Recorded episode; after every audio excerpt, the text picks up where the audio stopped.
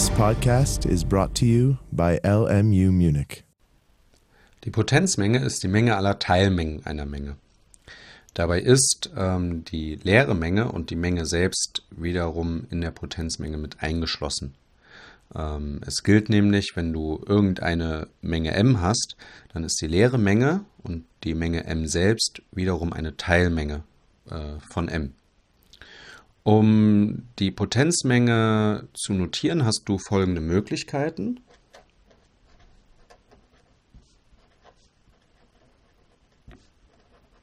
Es gibt zunächst die Schreibweise Groß P von M. Das ist die Schreibweise, die am gebräuchlichsten ist. Ansonsten gibt es auch die Notation Pot von M oder auch 2 hoch m, wobei du die Schreibweise 2 hoch m vor allen Dingen in der Logik ähm, sehen wirst. Ähm, die Definition der Potenzmenge lautet folgendermaßen. Wir haben es bereits am Anfang des Videos gesagt. Die Potenzmenge einer Menge m, das ist die Menge aller Mengen u, sodass gilt, dass u eine Teilmenge von m ist. Schauen wir uns das Ganze an folgenden Beispielen an.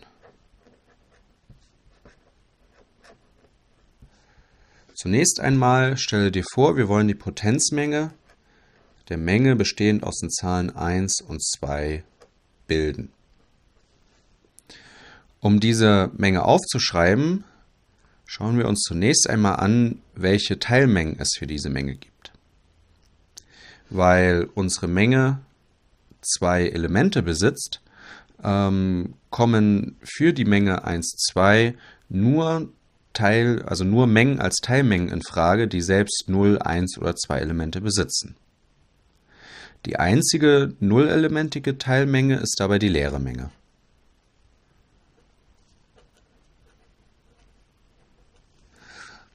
Des Weiteren gibt es zwei einelementige Teilmengen, und zwar die Menge bestehend aus 1 und die Menge bestehend aus 2.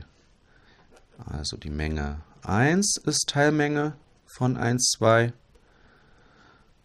und das Ganze gilt auch für die Menge 2.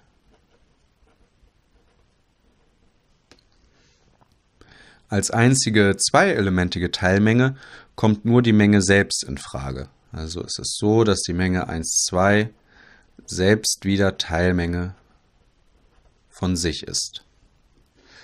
So, nun haben wir alle Teilmengen ähm, unserer gegebenen Menge 1, 2 gefunden und können nun all diese vier Mengen zu einer neuen Menge, nämlich äh, der Potenzmenge von 1, 2 zusammenfassen. Wir schreiben also auf, die Potenzmenge besteht aus der leeren Menge, den zwei einelementigen Mengen bestehend aus 1 bzw. aus 2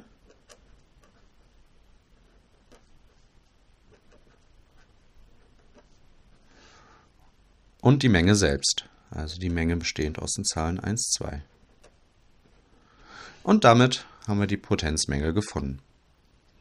Schauen wir uns auch noch ein weiteres Beispiel an.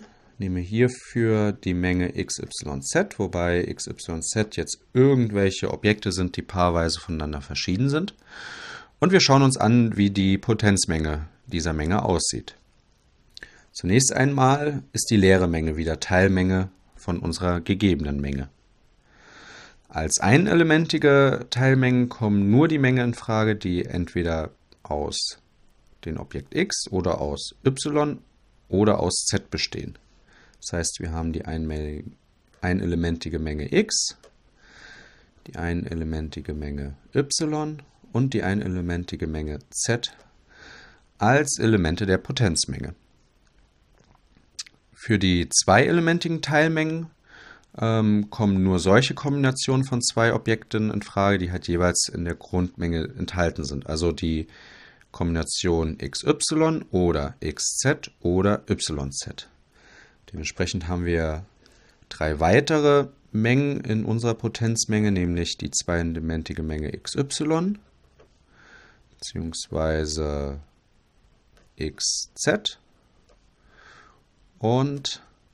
die Menge YZ. Und natürlich ist unsere Menge selbst wiederum Teilmenge von sich. Also XYZ als Menge aufgefasst ist wiederum ein Element der Potenzmenge. Wenn wir uns die beiden Beispiele anschauen, dann sehen wir, dass wir im ersten Beispiel vier Elemente in der Potenzmenge haben und im zweiten Beispiel haben wir 1, 2, 3, 4, 5, 6, 7, 8 Elemente in der Potenzmenge. Das heißt, in beiden Fällen jeweils eine Potenz von 2. Und das ist auch nicht verwunderlich, denn du kannst mit Hilfe des binomischen Lehrsatzes folgendes zeigen.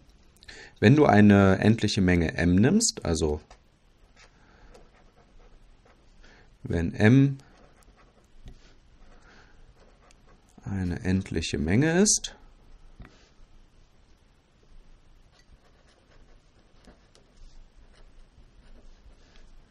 dann ist